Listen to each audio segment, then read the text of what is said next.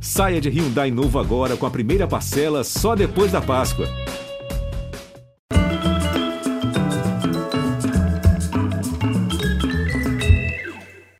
Olá, bem-vindos.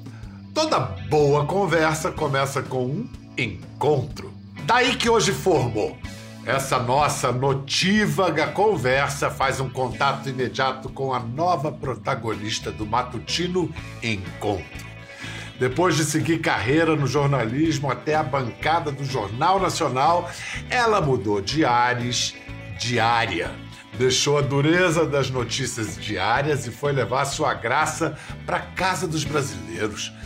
Mas repórter é repórter sempre, não desliga a chavinha. Por onde vai, ela fica ligada ao que acontece no Brasil e no mundo. Dona de uma beleza poética, aliada ao talento de comunicadora, a partir de segunda ela presta serviço nas manhãs no Encontro com Patrícia Poeta. Oi, Oi querida! Oi, Bial! Por enquanto, esse encontro aqui com você está sendo maravilhoso. Muito feliz de poder falar com você hoje, viu? Ah, também, fico muito feliz de, de acompanhar, né? Primeiro, como espectador, quando você surgiu, e depois como colega, quando a gente se, se cruza por aí nas nossas missões. Vem cá, Patrícia, foi fácil essa transição? Você no jornalismo trabalhava no turno da noite. Foi fácil essa transição para o matutino? Você é uma, é uma pessoa matinal originalmente ou teve que se disciplinar? Eu digo que eu sou uma pessoa diária, na verdade, assim, do dia mesmo, sabe? É, eu acho que eu funciono melhor durante o dia. Eu gosto de acordar, eu gosto de acordar, olhar o dia, o sol, malhar. Então, assim, eu sou uma pessoa muito do dia. Eu gosto muito de curtir o dia e acho que funciono melhor durante o dia. Agora, tenho durante o dia tem a madrugada, né, Pedro Bial? Porque... Pois é.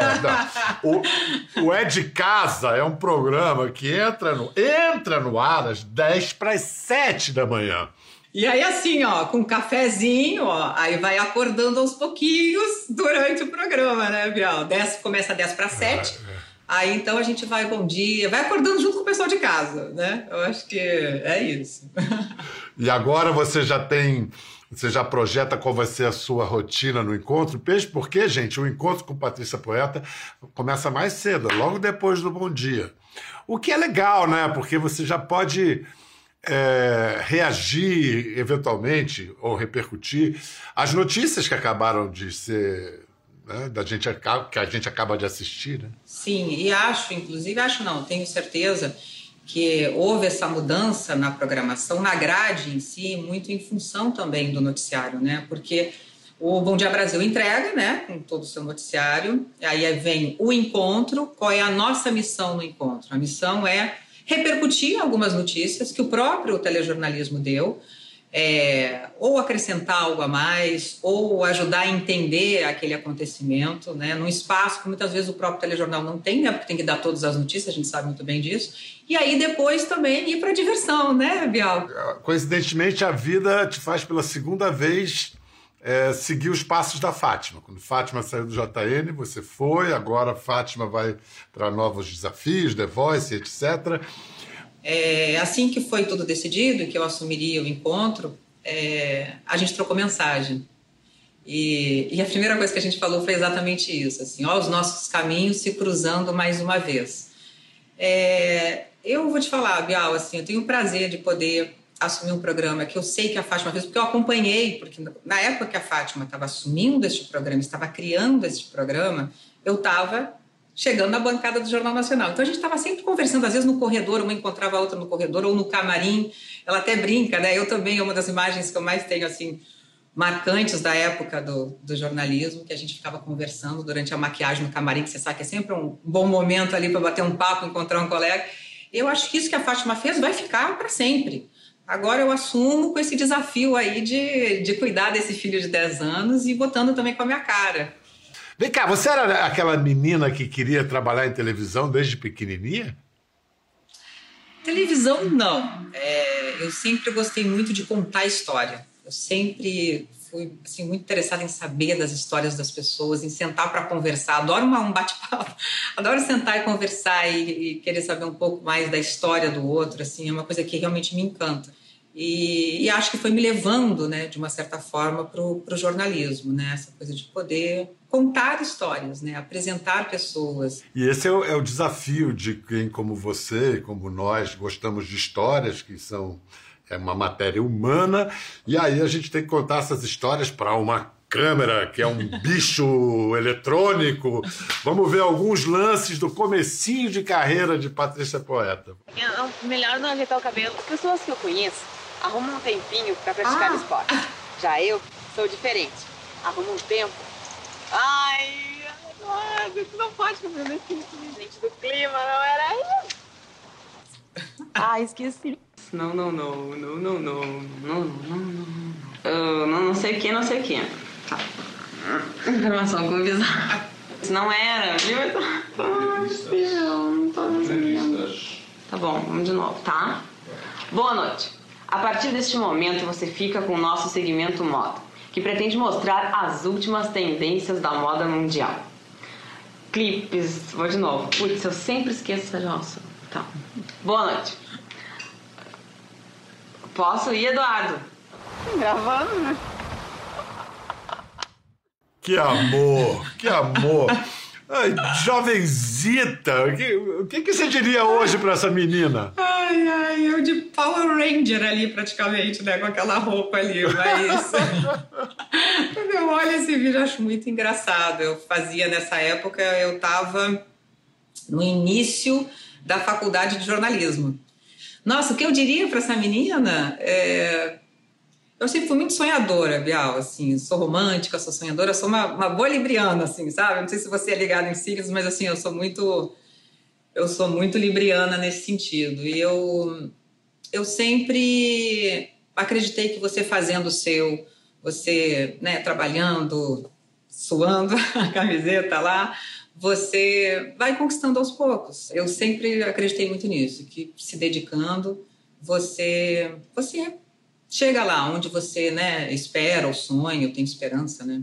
Quais eram as principais referências dessa menina? Bom, dessa menina, dessa menina aí, eu sempre eu gostei muito de Hebe Camargo, sempre fui muito apaixonada pela Hebe como comunicadora, assim, o jeito que ela entrevistava, é, essa garota tinha essa admiração pela Hebe Camargo que já nos deixou.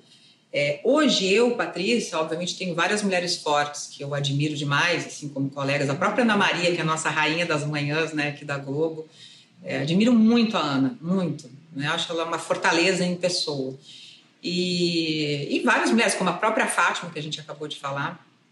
Mas tem também, fora do Brasil, outras mulheres que eu admiro muito, como a Oprah Winfrey, por exemplo, é uma mulher que eu sempre admirei muito pela, pela vida, pela história, pela sua história, né, pelo tudo que ela conseguiu conquistar, né, o quanto que ela foi vitoriosa e tem sido vitoriosa e quanto que ela não teve medo também de se reinventar, que eu acho isso maravilhoso. Porque as pessoas conhecem a Patrícia do Jornal Nacional, do Fantástico, Jornal Hoje, enfim, mas não conhecem um programa muito importante que ela apresentava, que é uma referência para brasileiros no exterior esse aqui, ó, Planeta Brasil. Alô, alô, Planeta Brasil! Alô, Japão, Europa, África, América Latina, tudo bem? Um dia eu volto. Conhece essa frase? Aposto que você já ouviu de algum amigo ou até de você mesmo. Mas como saber de fato qual é a hora certa para voltar ao Brasil? E quando voltar, será que é para sempre? Uma vez por ano, milhares de brasileiros que vivem nos Estados Unidos se reúnem para matar a saudade no meio da rua, no coração da cidade de Nova York. Sua presença alegra meu coração. Vamos matar a saudade do Brasil! Canta aí! Eu acho que quem, quem não morou fora do Brasil um tempo, talvez não, não, não, entenda a importância desse programa, né? Quer dizer, explica assim qual era do Planeta Brasil, por que, que ele se tornou uma referência tão forte para os expatriados. Até o nome é meio feio, né? Expatriado. É, é eu acho que foi um programa importante para mim, porque é, eu estava ali dividindo a mesma experiência que as pessoas que nos assistiam. Eu acho que ali todo mundo se identifica com aquele programa quem está assistindo, né? porque o programa ia ao ar para mais de 60 países, onde a gente tinha imigrantes brasileiros. Então, as pessoas que assistiam, a gente falava de saudade. Né? Como é que matava a saudade? Eu lembro, o primeiro programa, inclusive, foi sobre saudade. Como é que matava a saudade? Ah, eu, eu vejo uma novela com Tony Ramos como um pão de queijo, porque estou morrendo de saudade do Brasil. Então, assim, as pessoas vinham e, e contavam a vida dela para você, né? Assim, desabafavam um pouco.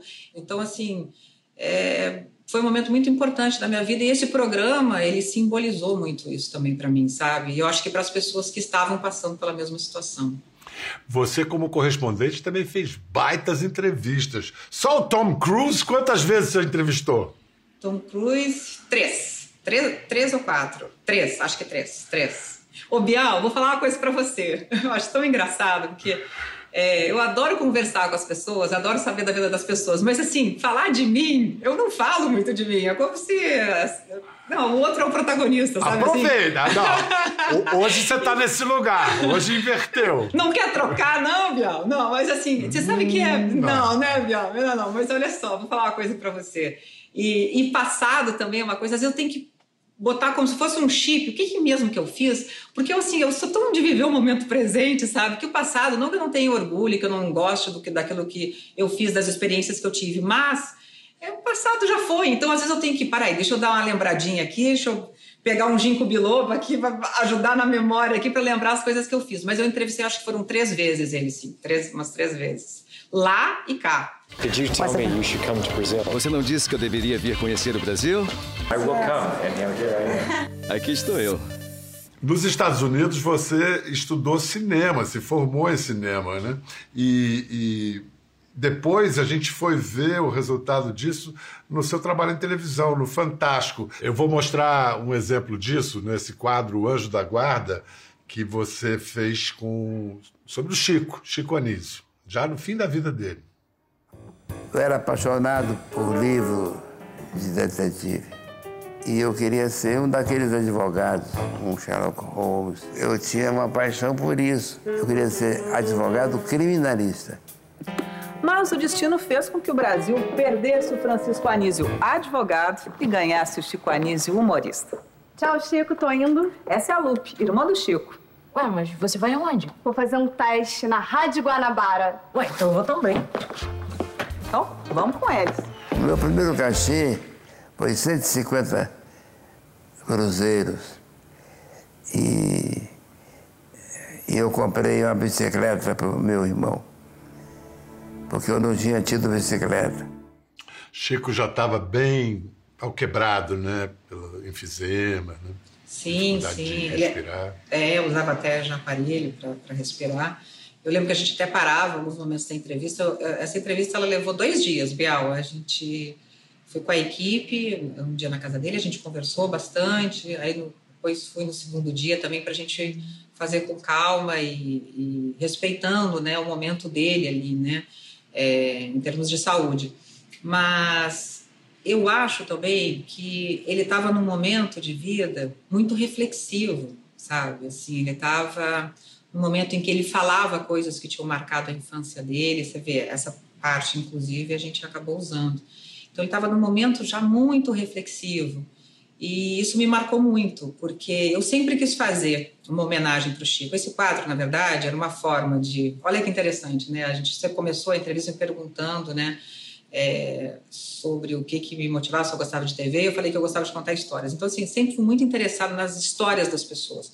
Aí, é, a vida, o destino foi me levando para né, Nova York, aí lá comecei a fazer cinema. Então, eu fui tentando do meu jeito, né, misturar as coisas. Era o jornalismo ali, a entrevista básica ali, e aí depois criando em cima e, e usando a dramatização para ajudar a contar as histórias. Mas esse quadro, na verdade, era uma forma de homenagear as pessoas.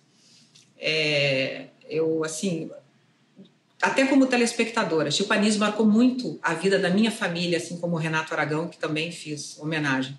É, eu, eu, lembro dos meus pais dando risada, o meu pai especialmente ria muito. Então, eu tinha um carinho muito grande pelo Chico. Eu não conhecia o Chico pessoalmente, mas eu tinha um carinho muito grande pelo Chico Anísio, pelas risadas que ele tinha trazido para minha casa, assim. E o meu pai tinha adoração por ele na época. E eu fiquei muito feliz, Biel, porque foi o meu último trabalho no Fantástico. Não sabia que eu ia assumir o Jornal Nacional, né? Então, foi meu último trabalho, acabou coincidindo. Era o último trabalho de Fantástico antes de ir para o novo desafio. E eu fiquei muito feliz quando eu soube, ela na época mulher do Chico, que ele tinha conseguido assistir. E, e aí ela me contou que ele chorou, se emocionou assistindo aquela homenagem. Eu fiquei tão feliz, porque eu, eu, fico até arrepiada, porque no Fantástico eu tinha essa coisa assim, não, eu preciso fazer essa homenagem, eu preciso fazer essa homenagem, eu preciso fazer essa homenagem. E eu fiquei muito feliz que ele pôde assistir isso antes de, de nos deixar, né? Hum. Fantástico, ele tem espaço para para essas experimentações, entretenimento, a, a linguagem da, da, ficção a serviço do jornalismo e tudo, mas tem hora que fantástico é a dureza do jornalismo mesmo. E aí temos que destacar um furo de reportagem seu, que era uma das entrevistas mais esperadas daquele ano. Você conversou com Ana Carolina Oliveira, a mãe da menina Isabela Nardoni, aquela história bárbara, tremenda, da, foi assassinada pelo pai e pela madrasta em 2008. Vamos ver um pouco da entrevista. Que boas lembranças você guarda dela? Ela era uma criança maravilhosa que me ensinou muito. Como pessoa, como mulher e como, principalmente como mãe. Então. Respira fundo. Então, a sabedoria de ser mãe, porque ela me ensinou muito. Ana, então vamos encerrar. Eu queria uh, agradecer você por ter aceitado dar entrevista para gente é, e pela primeira vez na frente das câmeras e dizer para você que eu desejo, assim como eu já falei para você inúmeras vezes quando nós nos falamos pelo telefone, que eu desejo sorte, que eu desejo mais força ainda para você seguir o seu caminho, tá bom? É, eu, eu posso apostar, Patrícia, que a, a gente conhece. Ali você estava lá, dando força para ela, amparando, mas e depois? Depois que você foi para casa? É, essa entrevista é uma entrevista muito difícil de fazer. Você vê, eu estou aqui, eu assistindo, eu já, eu já até me emociono, porque é, é muito difícil. Era um, era um papo de mãe para mãe. É, a filha dela morreu com a idade do meu filho, e eu lembro que eu cheguei em casa é, e, e assim, eu segurei tanto na entrevista para que, enfim, ela pudesse falar tudo que ela tinha para falar. A gente ficou três meses, Bial, conversando por telefone até ela ter coragem e se sentir pronta para dar essa entrevista. Então eu sabia que aquilo era muito importante, ela tinha muito para dizer. Essa entrevista foi ao ar no dia da, perto do Dia das Mães, inclusive. E e aquilo assim, então eu me segurei para que nada é, é, prejudicasse ali o que ela tinha para dizer para as pessoas de casa, para quem estava assistindo, para quem tinha acompanhado toda essa história cruel, né, essa tragédia horrorosa. E aí, quando eu cheguei em casa, Bial, eu nunca vou esquecer disso. Quando eu cheguei em casa, é, eu entrei no banho, a gente fez a entrevista à noite, foi quase até é, madrugada adentro. E aí, quando eu cheguei em casa, entrei no banho, aí chorei, mas eu chorei num grau, assim, como se eu estivesse lavando a alma, sabe? Assim, chorei, chorei porque... Desabou, né? Desabei, assim, acho que tudo que eu tinha segurado para que é, pudesse ali cumprir o meu papel diante do que era importante, né? Eu, eu reprimi tanto o meu sentimento ali que quando eu cheguei em casa, eu desabei em choro. Vou te falar que eu desabei em choro, e aí eu acho que eu cheguei, ainda vendo meu filho ali, enfim, me colocando no lugar dela. E eu lembro que ela falou isso para mim, Patrícia, você nunca vai sentir o que eu estou sentindo. Só quem perde um filho é que realmente sabe do que eu estou falando, por mais que você tente se colocar no meu lugar. E eu realmente acredito muito nisso, porque a gente é, pratica a empatia, a gente tenta se colocar no lugar do outro, mas assim, é uma coisa que nem nos pesadelos mais horrorosos, assim, eu acho que você consegue sentiu que uma mãe, né, estava sentindo no momento como aquele. Agora eu vou falar uma coisa para você, porque eu acredito muito na, na, na força das pessoas para seguir em frente, né? Ali eu falo para ela, olha, força para seguir em frente. E Ana Carolina é uma mulher muito forte, e ela teve força para seguir em frente. Eu lembro que quando ela ficou grávida do filho dela, do primeiro, depois né, da Isabela ter, ter ido embora, ela me mandou mensagem: preciso te dar uma notícia boa, eu tô grávida. É, Eu queria que você fosse uma das primeiras pessoas aí a saber. Ela me mandou essa mensagem, eu lembro disso. E hoje ela construiu uma nova família, quer dizer, ela teve força para seguir em frente depois de tudo isso que ela passou, uma história horrorosa, né? E, e é muito bacana você, porque eu não sei, Bial, assim, eu acho que quando eu entrevisto algumas pessoas em casos, especialmente como esse, eu acho que de, no modo geral, né, você torce pela pessoa, essa entrevista você acaba torcendo, acompanhando a história de vida e tal. E a dela era uma história tão forte que assim eu sempre procurei acompanhar de uma certa forma, né? Sempre torci por ela. Então, quando você fica sabendo, né, que deu a volta por cima, que tem a sua família, uma nova família, que está feliz, né? Eu acho que você comemora como se fosse com você, sabe? Eu acho que isso é, é muito bacana. É uma, acaba criando um vínculo, né, do, do, do entrevistado com o entrevistador, assim, nesse momento, para a vida, mas é como pessoa mesmo, né? É, o jornalista, ele, ele tem como, muitas vezes, vou usar a expressão matéria-prima, a dor, o sofrimento, né? É uma coisa pesada.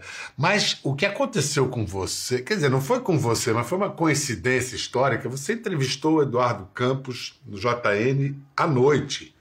Na manhã seguinte acontece o, acidente e ele morre. Deve ter ficado um bocado mexido ali, né? Nossa, demais, demais. Acho que isso é uma das coisas que nunca vou esquecer da minha passagem pelo, pelo JN. A gente estava naquela sequência de entrevistas com candidatos à presidência, né? E aí chegou a vez do Eduardo Campos, ele deu a entrevista. Eu lembro como se fosse hoje, Bial. Acabou a entrevista, ok, muito obrigado, candidato. Uh, chamamos o intervalo comercial, ele levantou, passou assim pela bancada e falou: Vejo vocês no segundo turno. Eu falei: Olha, né, que, que segurança, pensei eu, né, que segurança e tal. Então eu fiquei com aquela sensação: vou embora, mais uma entrevista feita, vou embora para casa. No dia seguinte eu entrevistar é, o próximo candidato, que era candidato, no caso, na época era a Dilma, que era presidente, né? E a gente acabou, inclusive, eu lembro, fazendo, ficou todo mundo, todo mundo muito mexido com essa história, porque você tinha entrevistado a pessoa horas antes, e de repente a pessoa não existia mais, né? Já tinha, já tinha morrido. E aí eu lembro que a gente acabou fazendo o jornal, inclusive em Brasília, num, num estúdio do jornal local de, de Brasília, é, aí tudo mudou, né? Até o rumo das entrevistas mudou, o que era a entrevista com o próximo candidato não aconteceu, e a gente, obviamente, fez um programa né, relatando tudo que tinha acontecido, enfim, contando tudo, e, e o programa foi todo sobre ele, né? Praticamente. A vida tem, né, de repente se revela tão frágil, né? Tudo pode mudar de uma hora para outra, assim. Eu soube que no ano passado você viveu esse sentimento de que tudo pode mudar de uma hora para outra. O que, que aconteceu? Eu um dia acordei com, com uma dor na garganta, estava raspando assim, né, a garganta. E aí achei que era, sei lá, uma, uma gripezinha, ou, ou uma gripe, ou uma, uma virose, algo do gênero. Mas chamei, toda vez que, como é nosso instrumento de trabalho, eu chamei o meu médico para que ele desse uma olhada. Não tinha, a princípio, não tinha nada. No dia seguinte, ah, começou a raspar um pouco mais aqui, achei esquisito. Liguei para ele, ele falou: Patrícia, eu vou operar e aí é, eu vou na tua casa te ver de novo. Falei: tá bom, doutor. Bom, pensei o seguinte: vou dar uma deitadinha vai que é uma virose, eu ganho uma certa energia aqui, e aí já vou repondo as energias e tal, dou uma dormida, vou acordar melhor. Bial, quando eu acordei, tipo uma hora depois, duas horas depois, meu rosto tava sem brincadeira nenhuma, tava desse tamanho assim. E vinha aqui e fazia isso aqui. Cheguei a desmaiar, inclusive, nesse dia. Assim, é, eu acordei, liguei pro, pro médico, ele estava chegando, estava saindo da cirurgia que ele, que ele tinha feito. E aí, ali foi, né? Ele chegou e falou: Patrícia, o que aconteceu com você? Enfim, nossa, ele até brinca que eu sou uma paciente incomum, né? E, bom, vai ter que internar, vai ter que internar. Mas eu não sabia até então da gravidade do problema. E aí fui para o hospital. O médico falou: olha, você está com uma inflamação, a gente vai ter que operar. falei, como assim operar? Mas um antibiótico não resolve? Bom, eu, eu lembro que eu fiquei algumas horas no hospital, eu estava tão fraca, tão debilitada, que eu fiquei algumas horas tomando pela veia, antibióticos no plural, enfim, tomei morfina, tudo que você possa imaginar, para poder à noite ir para a operação. O meu médico, depois que passou tudo, ele falou: Patrícia, agora eu posso te contar. Eu levei até aparelho de traqueostomia, se fosse necessário, porque é, realmente eu estava grave. Porque era o seguinte: eu tinha tido. O que, que aconteceu? Eu fiz uma porta de entrada bem perto da amígdala, do lado direito. E sabe aquela coisa? Eu brinco com as minhas amigas: você entrou na fila da falta de sorte umas várias, várias vezes? Então o que, que aconteceu? Como eu tinha feito uma porta de entrada, eu tive contato com uma bactéria da, dessas mortais, né? Se você não tratar, você morre. Então, essa bactéria entrou e já estava aqui, estava aqui assim. Se descesse, eu morria, ia, ia pro coração, morria. E foi numa, assim, foi numa velocidade. Você vê que eu dormi, quando eu acordei, eu estava com o rosto desse tamanho. Então, precisou ser feito tudo muito rápido. É remédio na veia, opera, enfim foi a noite assim mais difícil para mim na minha vida até hoje, porque eu chorava, eu assim, eu estava realmente muito assustada é, de saber que se não fosse por uma questão de horas, eu já não estava aqui falando com você, não estaria aqui conversando com você, né? Então é, foi uma coisa que mexeu muito comigo, muito comigo, mas muito, num grau assim que eu acho que como diz, só quem passa sabe o que eu estou falando. Então, a, ali a cabeça assim, da gente Mexe muito. Posso imaginar, você começa tudo de novo, né? Agora, vamos lá, recomeça, tive mais uma chance. Não, eu, acho, eu vou te falar, eu acho que eu tive que praticar, é, se a gente já praticou na pandemia, paciência, resiliência, etc. Depois disso, depois desse pesadelo, eu voltei para minha casa, eu tive que reaprender a comer, reaprender a abrir a boca, a falar. Então, quer dizer assim, eu tive que ter uma paciência gigantesca ao mesmo tempo grata por estar viva, sabe? Mas assim, é, eu lembro que eu, eu tive que fazer fonoaudiologia, tudo que você possa imaginar para ir conseguindo abrir a boca aos poucos. Fiquei 20 dias sem poder comer, sem poder mastigar ou mais. É que eu fui, eu fui tentando esquecer isso que aconteceu comigo, mas assim, o que eu não esqueci dessa história, né, de saber assim, é de quando a gente fala, olha, a gente nunca sabe o dia de amanhã, isso é a coisa mais certa possível. Então assim, dessa história, o que sobrou para mim, assim, como lição, é, eu acho que assim é, é, é, o viver de fato o presente, é o viver o agora de fato. Você não tem certeza de nada mais. E essa história para mim, ela me trouxe uma coisa assim, como se fosse uma mensagem. Alguém tivesse chegado para mim e tivesse dito: "Olha, Patrícia, você tem uma segunda chance de vida. Vê lá o que você vai fazer agora." Porque foi isso. Era, é, foi uma espécie de um renascimento. Bial, eu fiquei uma semana quando eu voltei, assim, eu sou uma pessoa que eu sou forte, eu me seguro, eu sou forte e tal. Mas quando eu cheguei aqui na minha casa, é, eu botei os pés em casa, eu cheguei depois de muitos dias internada, eu, eu assim, eu, grata por estar aqui, que gratidão, tomava banho no meu, no meu banheiro, assim, muito obrigada, Deus, muito obrigada por estar aqui, assim, porque foi uma coisa que mexeu demais comigo, e chorava, com certeza chorava, porque eu estava, assim, muito fiquei, mexeu muito com o meu emocional, sabe? Não tem como não mexer com o seu emocional. Você saber que por pouco você não foi. Meu filho perdeu um amiguinho exatamente assim, da mesma forma que eu que eu passei, a mesma mesma situação, só que perdeu por uma questão de horas, né? Então assim é, é realmente muito puxado. Que bom, que bom que você está aí, vida nova, inclusive vida nova mesmo, cidade nova, né? Indo para São Paulo, fazendo programa é, novo. Então, muito se falou, porque todo mundo, né, o, jornalista, tudo que o jornalista supostamente sonharia, chegar à bancada do Jornal Nacional. Aí você faz o um movimento de não, eu quero outra coisa. Você pode, você tem alguma coisa para revelar? Você pode explicar o que, que levou você a fazer esse, a sair do Jornal Nacional e buscar outro caminho? É, é, é muito engraçado, né? Porque quando eu tive a minha reunião, né, com com Ali para pedir para sair do JN e ir buscar outro caminho, né?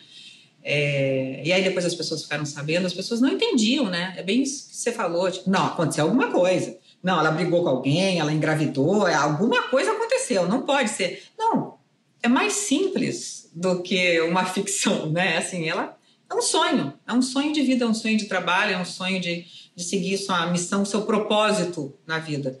Na verdade é o seguinte, Bial, eu, eu Vou contar uma coisa para você que é muito íntima minha, assim, que as pessoas da família sabem, Mas muita gente não sabe. Eu, quando eu era, eu era adolescente, criança barra adolescente, eu tinha um primo que era muito especial na minha vida.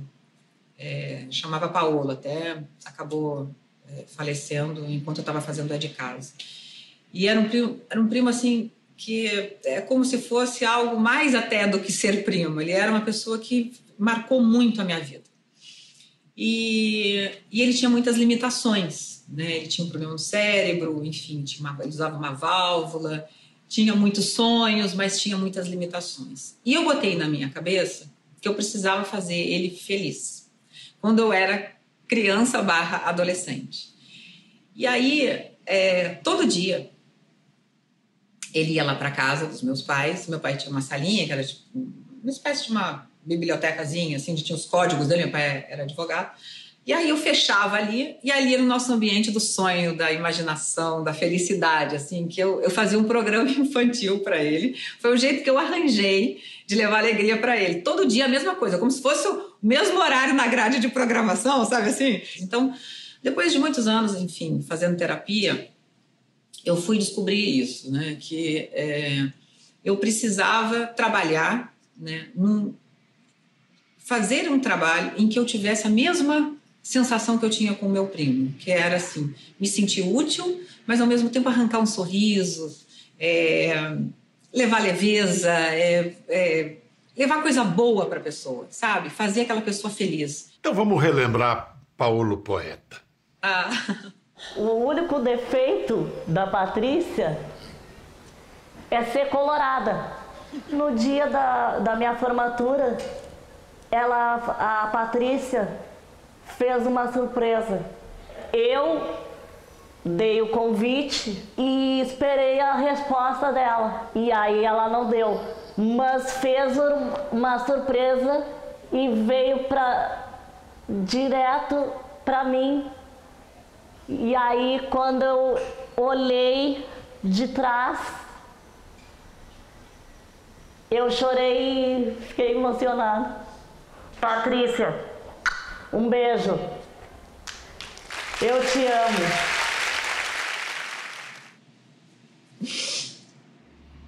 Ai, ai. Ah, Patrícia, a gente entende. Né? Caramba. Desculpa. Eu acho que, de certa maneira, não.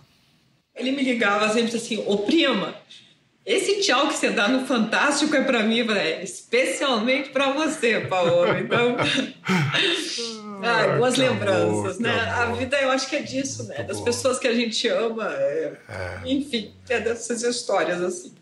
Mas obrigada, Biel, por essa conversa. É, eu admiro eu muito o seu trabalho, eu admiro muito o profissional que você é. Você é um cara extremamente inteligente, extremamente comunicativo. Sempre elogiei você pelas costas, agora eu preciso dizer isso para você que você é um profissional e tanto. Então, minha admiração aí a você. Muito obrigado. Pra, vindo, vindo de você, para mim, é um prêmio, um enorme prêmio ouvir isso. Muito obrigado, Patrícia. Sorte, quebra tudo. Toma conta do Manuel Soares lá, o nosso querido Manuel Soares, que vai estar lá, escudeiro, fiel escudeiro seu. Pode deixar, Bial, obrigado. Para você em casa, o encontro agora com Patrícia Poeta. Tchau. Quer ver mais? Entre no Globoplay.